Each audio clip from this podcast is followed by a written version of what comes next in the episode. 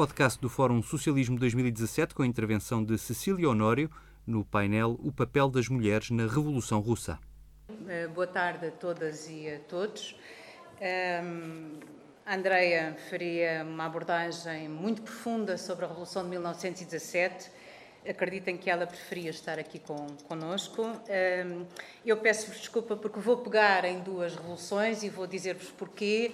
Uh, li recentemente um artigo do Michel Louvi sobre o significado da Revolução de 1917 e como é que nós hoje podemos olhar para esse significado. Um, e o Michel Louvi pegava numa frase do Kant com a qual o Daniel Ben Said gostava de brincar, uh, para dizer: bom, uh, estas revoluções marcaram a nossa vida, marcam as nossas memórias, são referências para nós e são sempre uma tentação e eu pensei, eu tenho de conseguir falar da Revolução de, 1900 e, de 1789, da Revolução Francesa, eh, e depois falar-vos eh, da Revolução que a podia e que a desconstruiu em muitas dimensões e de como ela acabou. Eu sou curiosa, não sou especialista, e por isso quero dizer-vos que me baseei em diversas obras para esta comunicação. Eh, a Teresa Joaquim, menina e moça, tem aqui uma frase que eu escolhi, esta mesmo, de que não há uma natureza das mulheres, não há um corpo, mas que a história nos habituou durante séculos a pensar nesta evidência. A Elisabeth Badinter, O Amor Incerto, a Geneviève Fraise, Muse de la Raison, sobretudo uma obra que vos recomendo, Caroline Fayol, Nova Mulher, Género, Educação e Revolução, da Françoise Navai, isto no que toca a 1917, o modelo soviético, é um capítulo da história das mulheres do século XX, e, eh, particularmente, uma obra que eu acho muito interessante, também recomendo, da Wendy Goldman, Mulher, Estado e Revolução, é uma edição recente da Boitempo que devem conhecer. Por que é que escolhi esta abordagem? No século XVIII é o século da natureza, sobretudo do debate sobre a natureza humana. As revoluções fizeram esse debate. Quando nós falamos de, dos direitos fundamentais, do direito natural que se torna em direito civil, das constituições, do debate sobre a regeneração da sociedade, são as revoluções liberais a fazerem esse debate sobre a natureza humana. Aqui há duas questões muito importantes. Um, por um lado, a ideia de que é preciso regenerar a sociedade e que ela pode ser regenerada através da educação, e por isso eu vou à educação das mulheres. A segunda questão, sobre a qual vos chamo a atenção, é uh, o surgimento da mãe procriadora. Ela vai surgir nos séculos XVII e XVIII, uh, vai implicar um grande confronto com o poder da Igreja, mas é nos finais do século XVIII e XIX que surge esta nova imagem da mulher uh, ligada à amamentação, ou seja, à burguesa, a cuidar dos filhos, a soberania doméstica, a soberania do lar, por oposição à soberania da cidade à soberania pública e do poder político. Isto, obviamente, no contexto em que a burguesia se afirma como classe dominante, em que é preciso resolver eh, os problemas demográficos do antigo regime, em que as crianças, eh, como provavelmente sabem, morriam que nem tortos, e em que avança a medicina, afirma-se a criança como ser positivo. Chama a vossa atenção que a burguesa vai ser fixada como uma imagem e uma natureza de um corpo frágil física e psicologicamente. Em 1917, todas as possibilidades de desconstrução desta imagem da sociedade burguesa, da família burguesa, da mulher burguesa, estavam obviamente nas mãos dos revolucionários dos bolcheviques. Recordo brevemente os trabalhos de Marx e Engels e a sua crítica à sociedade e ao papel da família no capitalismo. Engels, em 1844, a situação das classes trabalhadoras em Inglaterra, denuncia a exploração das mulheres e das crianças, em 45, 46, Marx e Engels, com a ideologia alemã, eh, denunciam e analisam a divisão sexual do trabalho e já sustentam a abolição da família. O mesmo no Manifesto Comunista, onde se defende e projeta a emancipação das mulheres, através da abolição da propriedade privada e da ideia de uma economia doméstica comunal. E Engels irá mais longe em 1884, com a origem da família, da propriedade privada e do Estado.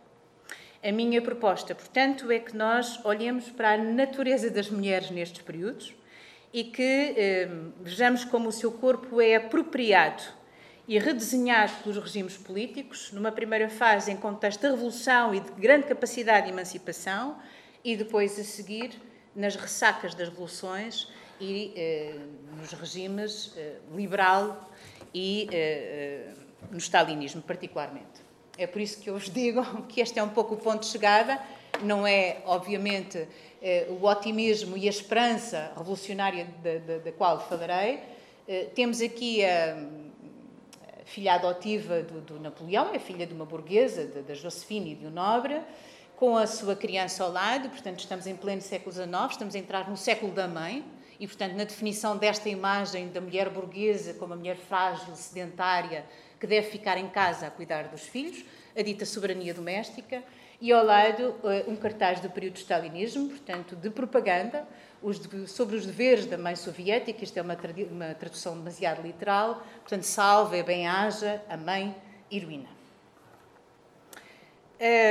Eu quero dizer-vos, em primeiro lugar, que elas fizeram as revoluções, que não nos sobre nenhuma dúvida. Se nós pensamos, bom, mas elas se calhar não estavam na rua, se calhar não se organizaram, se calhar não tiveram força suficiente, eh, partimos de um equívoco. Elas fizeram estas revoluções e foram essenciais. No caso da Revolução Francesa, uma intensa participação e reivindicação, nomeadamente, e atenção, o direito ao sufrágio, que nunca aconteceu, o direito à educação, e sobre o qual eh, quero falar-vos um pouco, o direito ao divórcio, que é consagrado na República. Elas estão nas tribunas da Assembleia Constituinte, tentam controlar os deputados da Assembleia, são porta-vozes das causas das mulheres, estão nas sociedades populares, nos clubes femininos, nas manifestações de rua, nos motins da fome, fazem reivindicações específicas nos cadernos de queixas e eh, são mulheres do povo, por um lado, são mulheres de letras também. Alguns grandes nomes desta época que eu recordo brevemente, como a Lampe de Gouges, a Mary Wollstonecraft, que teve, era inglesa, mas esteve em, em, França e participou ativamente na Revolução, a Eta Palme Dayer, eh, membro do Círculo Social. Portanto, estas mulheres têm eh, pensamento, produção crítica relativamente aos filósofos, aos políticos do seu tempo, e a Mary, inclusivamente, escreve o texto A Defesa dos Direitos das Mulheres. Bom, por maioria de razão, as vamos encontrar como o braço mais forte da Revolução de 1917 a greve das mulheres do setor têxtil em Petrogrado, no Dia Internacional, que depois é consagrado Dia Internacional da Mulher eh, em 23 de fevereiro, segundo o calendário juliano. Estas mulheres eram as tecelãs de Petrogrado, entraram em greve, saíram das fábricas, pressionaram trabalhadoras e trabalhadores de outras fábricas, eh, pressionaram inclusivamente os quadros técnicos dessas fábricas para aderirem a esta greve, confrontaram-se com a polícia. E, dentro de manifestações que nós poderíamos até considerar, enfim, um pouco mais tradicionais, porque elas pegaram nos paus e nas pedras e deram cabo da rua, elas abriram objetivamente, com este protesto social massivo, inauguraram uma nova época da história mundial e uma tempestade brutal que deu cabo do czarismo, como sabemos. Intensa participação das mulheres no movimento revolucionário de 1917. Elas são 15 a 20% de elementos dos partidos, eh, número muito superior à realidade de outros países. Nas cidades há um movimento feminista intenso, sobretudo centrado na questão do direito de voto. A guerra, como sabem, inverteu os papéis de género nas questões do mercado de trabalho. Elas chegam a ser a larga maioria eh, como força de trabalho rural. Em 1920, são 46% da força de trabalho industrial. Em 21, são 45% do total das pessoas sindicalizadas. Como é que estas revoluções em que as mulheres tiveram um papel fundamental, um papel pioneiro, as desenharam mais tarde? afunilando os seus corpos e as suas funções. É o desafio que vos quero colocar. Veremos numa primeira fase a desestabilização dos papéis de género. É, obviamente que há muito tempo de distância entre a Revolução Francesa e a Revolução de 1917. Uma intensa esperança, uma produção legislativa extraordinariamente importante, da qual vos falarei, e depois veremos como a instalação da burguesia, no caso da Revolução Francesa, a instalação de Stalin no poder, vão arrumar estes corpos e a sua função, e uh, é este o desafio que vou fazer convosco aqui nesta, nesta tarde, da esperança, da revolução, da rua, à definição dos papéis e à normatividade destas mães, da mãe de Napoleão, salvo seja, das mulheres de Napoleão e das mulheres de Stalin. Dizer-vos o que é sobre a Revolução Francesa. Que todas as hipóteses, pelo que veem nesta imagem, Hum, estiveram nas suas mãos. Portanto, elas estiveram nos motins da fome, na ocupação, do, do enfim, no combate contra ainda o poder real e na organização deste movimento em Versalhes. Elas estiveram na rua, eh, acompanharam as mulheres sans-culottes, tricoteuses, tiveram um papel determinante no período revolucionário, sobretudo durante o período da Convenção. Elas formaram clubes políticos de mulheres, estavam claramente convencidas que tinham direito à cidade. Todas as possibilidades estavam nas suas mãos, ou elas entenderam que assim poderia ser. Mas quando olhamos já para uma pintura, enfim, esta é romântica, é bastante posterior, é muito conhecida. A Liberdade, guiando o povo, do Delacroix. Nós vamos encontrar aqui, enfim, eu resolvi um ponto de interrogação que tinha há muito tempo na minha cabeça, porque é que a República, que está ligada à figura de Marianne, é esta mulher pujante de Mamazoléu, enfim, eu sempre perguntei porque é que a República tinha este caráter quase heróico, de um corpo grande, eh, enfim, pujante, robusto, e é este o desafio que eu vos quero fazer, para nós percebermos um certo confronto entre a Mãe República, que é um corpo de mulher do campo, e a mulher burguesa, que é aquela que, obviamente, vai vingar durante todo o século XIX, século XX, enfim, podemos, obviamente, discutir todo o século XXI dizer-vos o seguinte: a Revolução instalou a escola pública e republicana para as raparigas. Atenção. Esta escola pública vai vingar entre 1793 e 1802. Mulheres e homens reivindicaram a reforma da educação das raparigas para a regeneração da sociedade, para a autonomia económica, para a autonomia política e intelectual. Há uma importante linha de debate até 1793 que alia a Revolução e nova educação Há uma convicção de que pode haver um indivíduo universal que não é determinado pelo sexo biológico e que isto também deve permitir às mulheres, como defendeu Condorcet, por exemplo, o direito ao voto. Há uma defesa da superioridade do adquirido sobre aquilo que é inato, ou seja, sobre a dita natureza. E isto vai desestabilizar estas leituras deterministas de uma hierarquia social assente em papéis de género. Esta é uma posição importante no debate da Revolução não é maioritária. Não é ela que vai vencer. A maioria aceita a necessidade de educação das mulheres, desde que mantenha a divisão sexual dos papéis sociais. Ganha, portanto, a complementariedade sobre a igualdade. A maioria defende que a mulher tem uma constituição delicada, como Mirabeau, que é um dos mais importantes teóricos da democracia, se quiserem, que ela é, tem uma constituição delicada, que é fraca física e psicologicamente, que é melhor que ela por isso esteja em casa e que cuide dos trabalhos domésticos. Desenha-se assim, claramente, a feminilidade da mulher burguesa, despreza-se a força física das mulheres do povo. Esta é a posição maioritária. Na Convenção, e depois da aprovação da lei Buquia, que é a lei que aprova esta escola pública republicana, abandona-se a ideia de igualdade a divisão sexual do trabalho legitima a infracidadania das mulheres. Porque vocês bem sabem, é preciso que elas tratem das tarefas do lar para eles terem tempo para a política, para eles terem tempo para a cidade. A integração das mulheres na escola pública, portanto, não é, não deve ser entendida como um projeto de emancipação política das mulheres, mas elas têm aqui uma função social e política. E qual é? Elas são a fábrica dos cidadãos republicanos. Portanto, eu estou a falar-vos do período da Convenção, que vai de 1792 a 1795, que é o período da República, como saberão.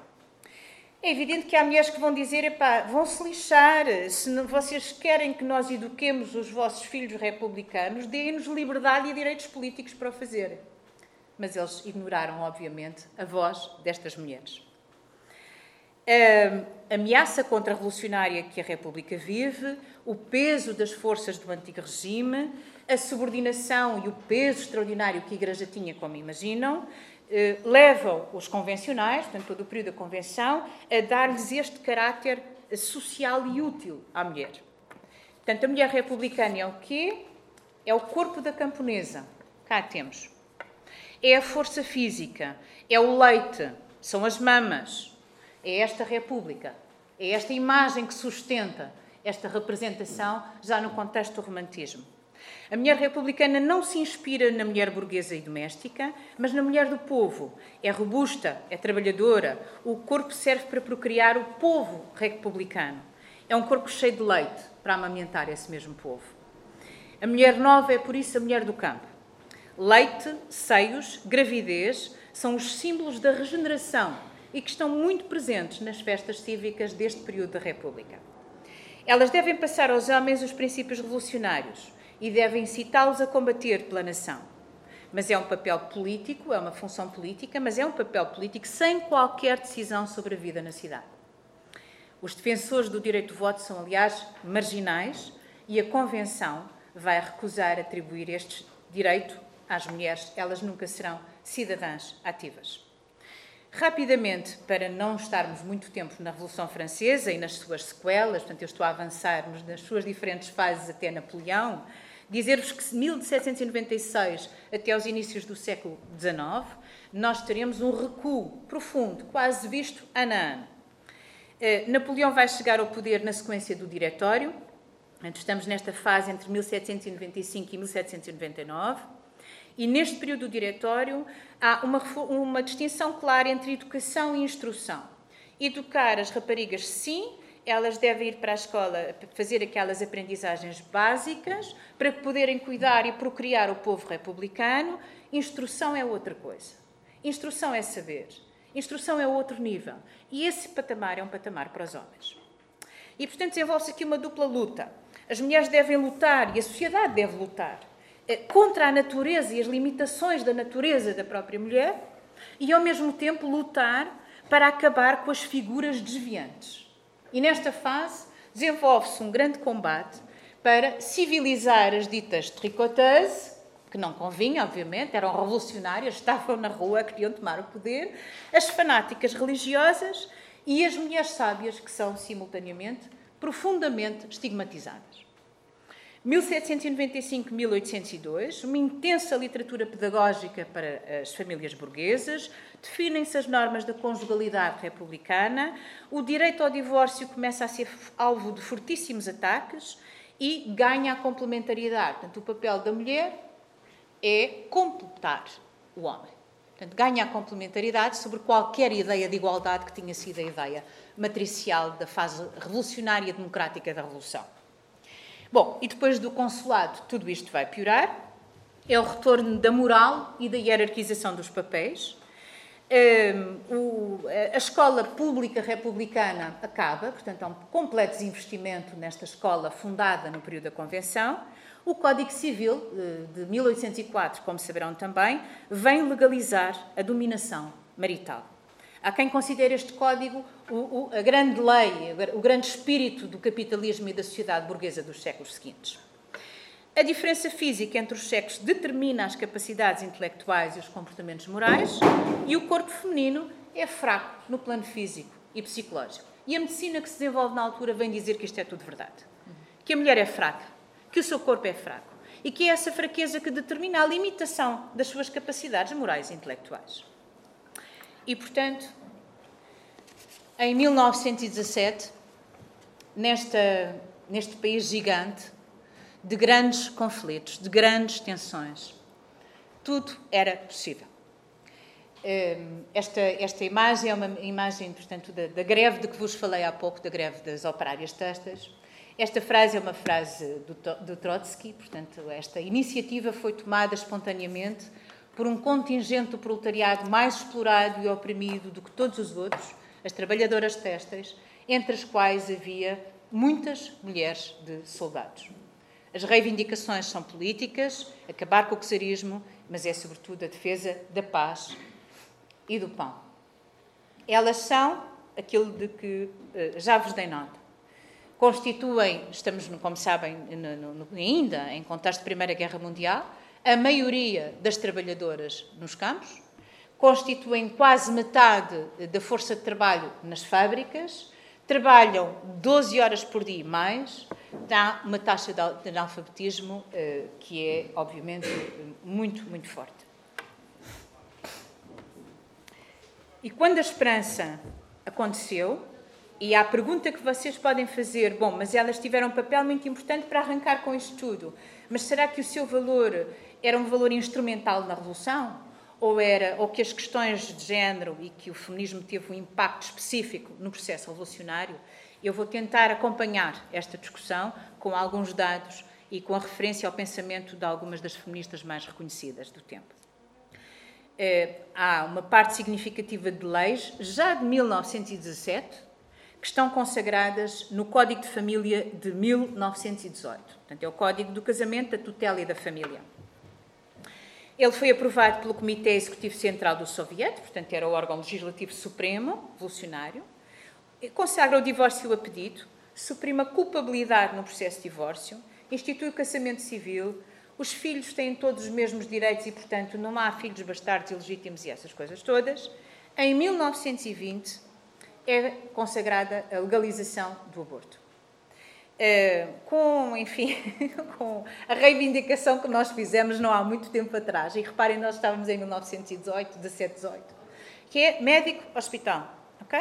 Médico e hospital. Portanto, a Rússia é o primeiro país do mundo a consagrar este direito fundamental. Quero dizer-vos já como nota de que eh, serão as mulheres da cidade e, sobretudo, as mulheres das profissões liberais que recorrerão mais regularmente ao aborto legal. E que para as mulheres camponesas o aborto legal será sempre um grande problema. Mas chamar sobretudo a atenção neste quadro revolucionário de toda a esperança, de todas as possibilidades, quando estes revolucionários tinham os instrumentos que Engels e Marx, eh, enfim, lhes tinham passado, eh, que os bolcheviques se, se guiaram por quatro ideias fundamentais: a ideia do amor livre, a libertação das mulheres pelo trabalho assalariado, a socialização do trabalho doméstico, este aspecto é extremamente importante, dele falaremos, e a família definharia, naturalmente. Família seria uma instituição, depois de todas estas transformações, seria uma instituição a dissolver, porque a família era uma necessidade do capitalismo e da exploração. Numa sociedade socialista, não há confronto entre a família e o trabalho. Uma nota que vos deixo, que é da Wendy Goldman e que me parece interessante, é que a ideia fundamental para os bolcheviques de emancipação das mulheres é a emancipação pelo trabalho assalariado. E diz ela, estou a citá-la, elas deveriam ser mais iguais aos homens trabalhadores. Aqui têm, eu antes de, de passar, falar-vos deste, deste organismo que foi extraordinariamente importante e onde terão importância e, contributo algumas das feministas mais reconhecidas, nomeadamente a Kolontai, da qual vos falarei um pouco. Eh, se as questões das mulheres têm um papel específico, sim. Se há uma leitura feminista, sim. Este organismo, tanto ligado eh, ao secretariado do Comitê Central, tinha como funções propor leis que melhorassem as condições de vida das mulheres, combater o analfabetismo, capacitar as mulheres através da formação e eh, combater de forma não repressiva, obviamente, as questões da prostituição. Elas estão aqui, provavelmente são vossas conhecidas, da Alexandra Kolontai, da qual vos falarei brevemente, da Nádia Krupskaya e da Inês, da Inês Armand. O novo Código Civil, falei-vos já há pouco das questões mais importantes que então foram consagradas: igualdade entre os cônjuges, casamento civil, o divórcio, questão dos filhos, e em 1920 insistir convosco nesta ideia de que a maternidade é uma função social do Estado. Portanto, todo este projeto implica uma revisão profundíssima do papel do Estado. O que é que isto implica? Creches, lavandarias, cantinas públicas, habitação eh, organizada pelo Estado, licença de maternidade, licença de aleitamento e, portanto, esta ideia clara de que há eh, uma fun a função maternal é uma função social e que o Estado tem a este nível um papel determinante. Alexandra Kolontai, falar-vos dela. Não sei se há uh, alguém aqui que, que, tenha acompanhado um pouco este debate. Uh, ela reconhece as insuficiências do marxismo em relação à questão das mulheres. O Engels dizia-nos que a origem da opressão é a propriedade privada e o lugar que as mulheres ocupam na produção. eliminando-se a causa, defendia ele, resolvia-se o problema. E ela diz que esta visão não é nem deve ser mecânica. A ideologia forja-se no processo revolucionário e acrescenta ao homem novo marxista a necessidade eh, para forjar a mulher nova. Ou seja, homem novo, mulher nova. Não basta eh, que o Estado alargue as suas funções sociais, é preciso mudar papéis e mudar cabeças. A resolução dos problemas da dupla jornada através da coletivização das tarefas e da reorganização da vida cotidiana é um aspecto que é acolhido pelo novo poder. Aliás, quero dizer-vos que, eh, eh, relativamente às ideias da Kolontai, o Lenin eh, simpatiza completamente com este debate e com esta importância de eliminar a dupla jornada de trabalho e da socialização das funções domésticas, tem sérias reservas relativamente às questões de uma nova ordem moral sexual e afetiva, como ela defendeu com uh, imensa garra e, e, cujas ideias fundamentais aqui vos posso deixar. Uh, sobre o amor livre e a mulher nova. A dissolução da família seria para ela e era para ela inevitável. O casamento monogâmico indissolúvel é antinatural, pois não respeita a própria variabilidade da psicologia humana os problemas do amor não se resolvem alterando apenas a ordem económica, não é porque a propriedade é coletivizada ou porque as funções são socializadas através do Estado que se resolvem todos os problemas, até porque há muito da moral burguesa dentro da cabeça dos revolucionários bolcheviques. Atenção, ao alerta. O amor livre baseia-se na solidariedade, no companheirismo, na emergência de duas individualidades sem renúncia. Portanto, não há qualquer subordinação, eh, nem há uma dupla moral sexual. Só há mulher nova se se forjar também o homem novo. Atenção a esta a coragem uh, deste painel de, de grandes ideias uh, que, que, foram defendidas. E agora vou, para tentar concluir. tenho cinco minutos. Tenho cinco minutos. Pôr os pés pôr os pés uh, uh, na terra da própria história. Entre 1918 e 1920, a Rússia, este novo país, viveu uma duríssima guerra civil. Durante esse período instala-se o comunismo de guerra. Morreram 10 milhões de pessoas e a resposta, como sabem, em 1921-22 é a nova política económica vai recuperar, digamos, a pequena propriedade em determinados contextos. O Lenin vai morrer em 1924, não esqueçam, por causa das datas, e o Stalin está aí. E o Stalin está aí com os pés de fora. Em 1921, há fomes e fecham lares de crianças. Em 1922, há mais de 7 milhões de crianças famintas e moribundas, que são órfãos ou foram abandonadas. Há um retrocesso na socialização das crianças e o problema irá agravar-se com o primeiro e o segundo plano quinquenais. Em 1921, com a NEP, com a nova política económica, as mulheres serão as primeiras vítimas do desemprego, da prostituição, dos salários eh, mais baixos que o, dos, homens por trabalho igual. E só vão recuperar estatisticamente como força de trabalho no primeiro plano. Exemplo, em 30-31, as mulheres passam de 22% para 42% na indústria pesada. Mas atenção, isto acontece também porque os salários vão sofrer uma quebra de quase 50%. Ou seja, elas vão mesmo ter que, ter que ir trabalhar para ter um salário, eh, porque, porque a família, o homem e a mulher, precisa para ter o salário que o operário ou que a operária tinha eh, há dois anos atrás. Em 1925 faço um novo debate sobre o novo Código de Família e chamo a, atenção, a vossa atenção para este ano. É o ano do silenciamento do Trotsky e da oposição de esquerda. É um ano em que Stalin e Bukharin, enfim, alinham posição no sentido de continuar a NEP e, ao mesmo tempo, de fazer grandes concessões ao campesinato. Há grandes debates sobre o novo Código da Família. Os camponeses são uma das posições, são contra o divórcio, a união de facto. A lei, no entanto, será lei em 1927 e vem consagrar as uniões de facto com os mesmos direitos do casamento. É um processo e é um grande passo em frente. No entanto, entre os anos 20, a segunda metade dos anos 20 e na década de 30, há aquilo que a Françoise Navai considera uma revolução conservadora. Surgem diversas imagens das mulheres.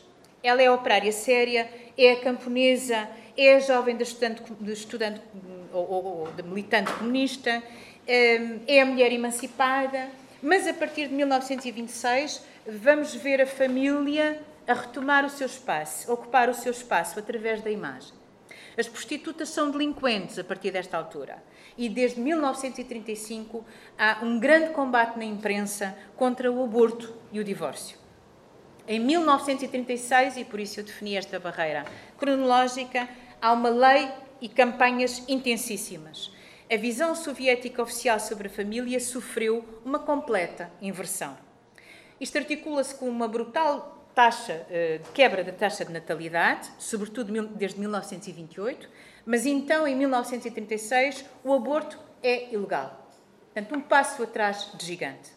Há uma campanha para desacreditar as ideias libertárias da década de 20. Há uma propaganda pró-família. Dificulta-se o processo de divórcio. Dá-se bónus e subsídios para as mulheres com muitos filhos. E neste ano se consagra claramente que o papel delas é o trabalho e é o cuidado do lar e da família. A dupla jornada está aqui completamente arrumada. Elas devem trabalhar, elas são trabalhadoras, elas continuam a ter esta imagem física de uma enorme força, mas tudo mais recua quanto às funções sociais do Estado e, portanto, elas são também as cuidadoras do lar, da família e dos filhos. A exaltação da mãe, estou a citar, assimilada à pátria nutriente, junta-se à imagem tradicional da robusta camponesa, como veem aqui. O regime consagra a mater famílias, as ancas largas, o leite, a mulher capaz de gerar, o herói soviético. Nos anos 40, a regressão é total. Cria-se o título da mãe heroica para as mulheres que têm mais de 10 filhos e da glória materna para as que têm entre 7 e 9. E o divórcio passa para os tribunais, acaba-se com a união de facto uh, e acaba-se com as funções sociais que o Estado tinha e que já na altura eram extremamente débeis. Se quisermos concluir, porventura alguns de vós terão a tentação de dizer: epá, pois estamos no tempo das ditaduras e do fascismo e do Hitler e por aí fora. Atenção, no entanto, que eu não quero estabelecer comparações falsas. Não há aqui nada que possa comparar o período de Stalin ao nazismo a este nível. Ou seja, o Stalin nunca as mandou para casa.